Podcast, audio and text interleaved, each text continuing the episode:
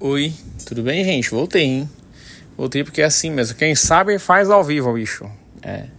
Com direito à imitação do Fausto, né? Como que tá o Fausto, hein, mano? Acho que ele sumiu da Band. É, amigos, eu tive que dar um jeito aqui porque, como eu falei pra vocês, o comitê tá na correria monstra. E, enfim, trabalho e trabalho e trabalho, todo mundo trabalhando demais, estudando, enfim. Eu vou discorrer agora rapidamente com vocês, só para a gente não deixar de falar de todos os confrontos aqui, sobre o outro confronto que já está fechado, né? Fazer, tentar fazer uma préviazinha aqui, que é o Brian contra o Coelhoso, Power Friendship Basketball Club, sétimo colocado, como eu já tinha falado aqui, contra o Brian, que é o terceiro, né? E aí a gente tem um duelo, mano, é, que eu não, eu não vou falar para vocês que tem um favorito. Vocês vão falar, como assim? Porque eu já tinha trazido nas apostas do comitê da primeira rodada que o Coelhoso era um time perigoso porque, primeiro, o Coelhoso é o atual campeão, a gente não pode esquecer disso. Segundo, ele tem o Yannis, cara. E Yannis no Fantasy é coisa de maluco, velho. Coisa de maluco. É, é, óbvio que eu não apostei que, ele, que o Coelhoso ia ganhar. Não apostei nisso, inclusive eu apostei que, que, o, que o Brian passaria, mas, mas foi uma aposta com duas vitórias pro Coelhoso. Eu vou até trazer, vou aproveitar que eu tô aqui agora com o tempo. Eu vou trazer aqui quais tinham sido as apostas do comitê. Vamos ver se alguém cravou alguma.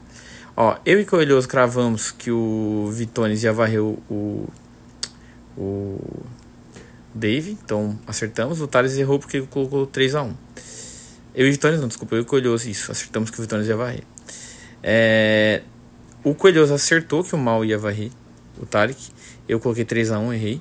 O Vitones também acertou essa varrida do mal. E o Thales colocou um 2x2. Ou seja, mal, você tinha que odiar o Thales não eu. Porque por mais que a gente tenha essa rivalidade, eu falei que você ia ganhar por 3x1. Cara, o confronto aqui do Aldinho e do Cardozão, que, que tá aberto ainda, nossos queridos pod, podfathers, literalmente aí. É, o Coelhoso colocou 3x1 pro, pro Cardoso já errou. O Thales tinha colocado 3x1 pro Aldinho e já errou, que demonstrou equilíbrio, né?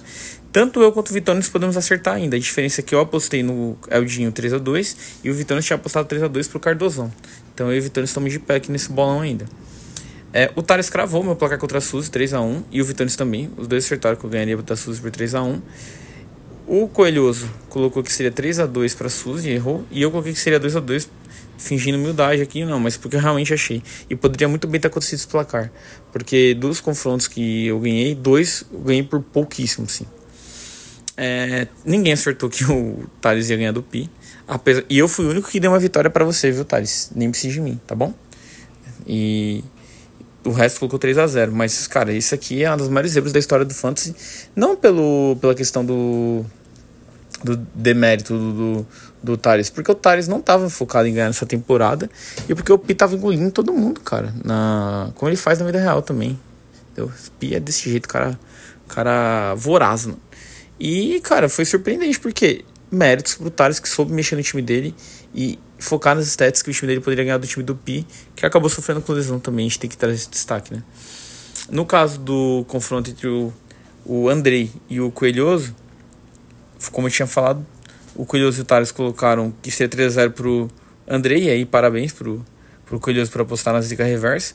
Eu coloquei que seria 3 a 2 então ainda coloquei duas vitórias pro Coelhoso. E o Vitória colocou 3 a 1 pro André. Ninguém colocou que o Coelhoso ia ganhar, mas eu fui teoricamente cheguei mais perto. Né?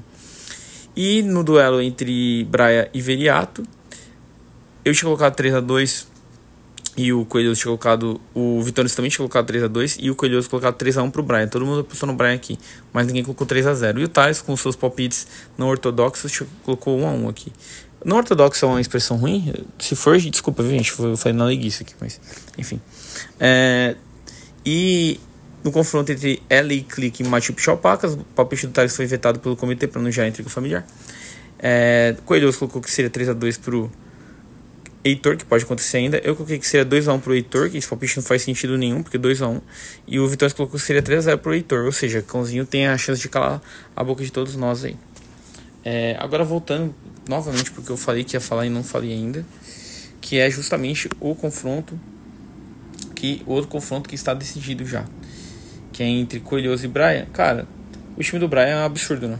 O time do Brian ele fez 3 a 0 no Veriato com direito a, a, a uma goleada na, no último duelo.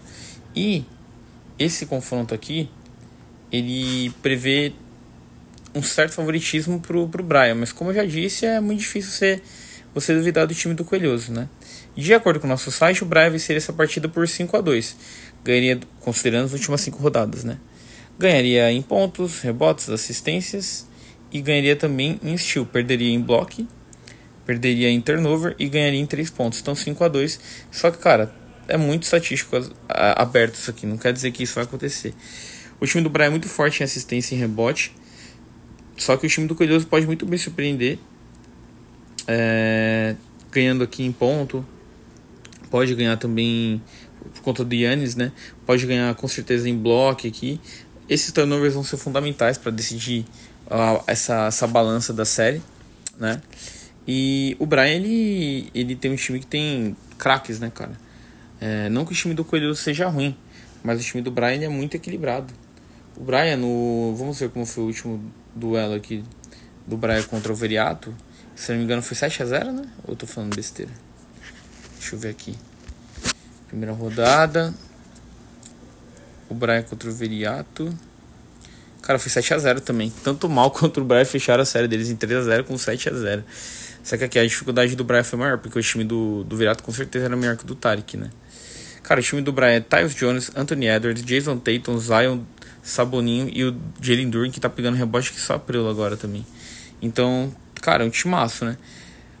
E nessa, nesse último confronto contra o, o, o Viriato, lembro que a gente tinha comentado, cara. Ele meteu 64 rebotes, 42 assistências. É coisa de maluco isso aqui, velho. E 131 pontos. Então, assim, não deu, não deu chance pro, pro Veriato. Só que não podemos jamais descartar Coelhoso, cara. Coelhoso, ele é um cara que derrotou, derrotou o time do Andrei. O time do Andrei era um time massa, a gente já tinha falado aqui. Passou em primeiro na conferência. Trey Young, West, King Murray, Banchero, Scott Barnes Jeremy Grant.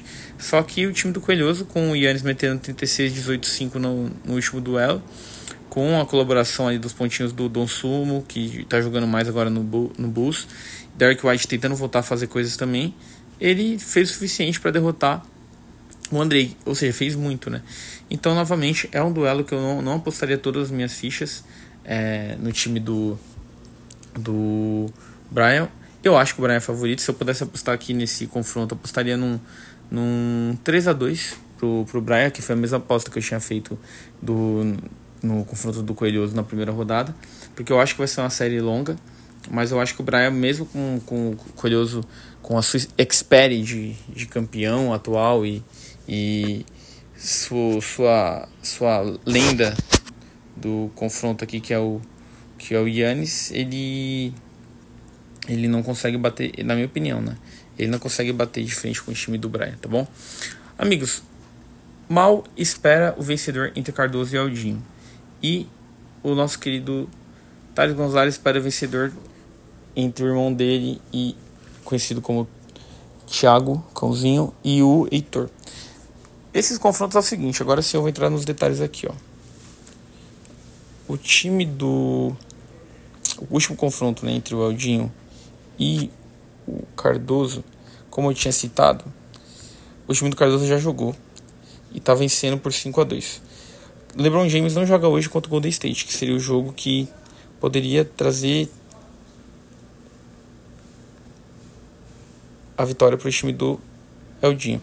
Não, peraí, esse jogo do Lakers já foi. Foi contra o Utah. Quem que entra no lugar do LeBron? Dylan Brooks. Dylan Brooks. Ué, tá empatado? Amigos, tá empatado o duelo de vocês, é isso? Então Cardoso classificou com 2 a 2 Pô, pelo que eu tô vendo aqui no site é isso, hein? Já está definido. Não sei porque tava expectativa com relação ao LeBron, porque ele não joga mais, né? Então é isso. Parabéns, Cardoso. Você venceu aqui, cara. Duelo, então você já está classificado. É que o site eu acho que não fechou ainda. Porque os três jogos que temos abertos aqui é do OKC, do Denver e do Portland. E nenhum desses jogos influencia, né? Porque no time do, do Aldinho entrou o Dylan Brooks.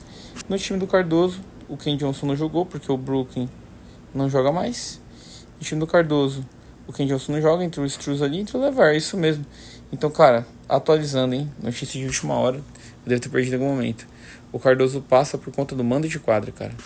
Num duelo apertadíssimo, 2 a 2 então sim, teremos Cardoso contra Mal É, e os quatro primeiros colocados da conferência Cuba passaram, né? Vai ser eu contra Vitones e Mal contra Cardoso nessa ordem, com Mal com mando de quadra, né? Então parabéns pro Cardozão, criando mais expectativa achando que o jogo não tinha terminado ainda, meu Deus do céu. É, pra você ver como eu sou uma pessoa muito organizada, né? Mas parabéns, cara. Parabéns pro nosso querido amigo Cardoso. É verdade, né, amigo? Você tava, tava olhando no grupo agora, eu, eu que vacilei. É como ficou esses dias de All-Star Game e essa pausa que eu acabei esquecendo, mas o Adriano até chorou lá. E inclusive foi até algo que o comitê avaliou aqui, porque o time do, do Cardoso, né, o general manager, ele não pode ter ligação com nenhuma casa de apostas que não seja a BetSnow, que é a patrocinadora da liga. E o Cardoso fez uma aposta numa casa concorrente, só que como não houveram provas suficientes de que foi de fato o Cardoso que fez aquela aposta, ele pode ter pego o print de uma outra pessoa, foi inclusive o que ele alegou para nós, né, na aposta de que o Rudy Gobert é, pegaria, né, o, o Steel que daria a vitória pro pro, pro time do Eldinho. Então a zica reversa do Cardoso acabou é, dando certo. E enfim, parabéns Cardoso. E voltando agora no outro confronto, que esse sim tá para ser decidido ainda, é o LA Click contra o. Nossa, aqui tem várias coisas que precisam acontecer. Peraí que eu vou, vou fazendo ao vivo aqui, gente. No time do. Do, do Heitor, o Brunson e o Jelly Johnson já jogaram no time do cãozinho, falta o Hartenstein que não jogou, porque ele é do Knicks. Então, no lugar do Hartenstein, entra Malik Monk, porque entra o Franz Wagner no Power Ford e o Malik Monk vem de Shooting Ford. Então, vai entrar o Malik Monk aqui. Então, agora, ó, vocês vão acompanhar. Que emoção, vocês vão acompanhar atualizando o site aqui. No momento, temos 6x1 pro cãozinho. No caso do Heitor, o Houston já jogou e o Van Vliet não jogou. Então, entra o Caruso, de Shooting Guard. Aqui, Alex Caruso. O placar se mantém 6x1 para Cãozinho. O Kawhi não jogou no jogo do Clippers contra o, o Golden State. Mesmo assim, o Clippers macetou. Só que aí o Kawhi não jogando, entra Bojan Bogdanovic. Que eu, se não me engano, também não jogou, né? Exatamente, também não jogou. Então, sim, o Boj Bog vai entrar aqui no time do Heitor. Deni Avdia, que fez uma partidaça. Agora eu tô lembrando das coisas, gente. Foi há muito tempo, muita coisa para pensar.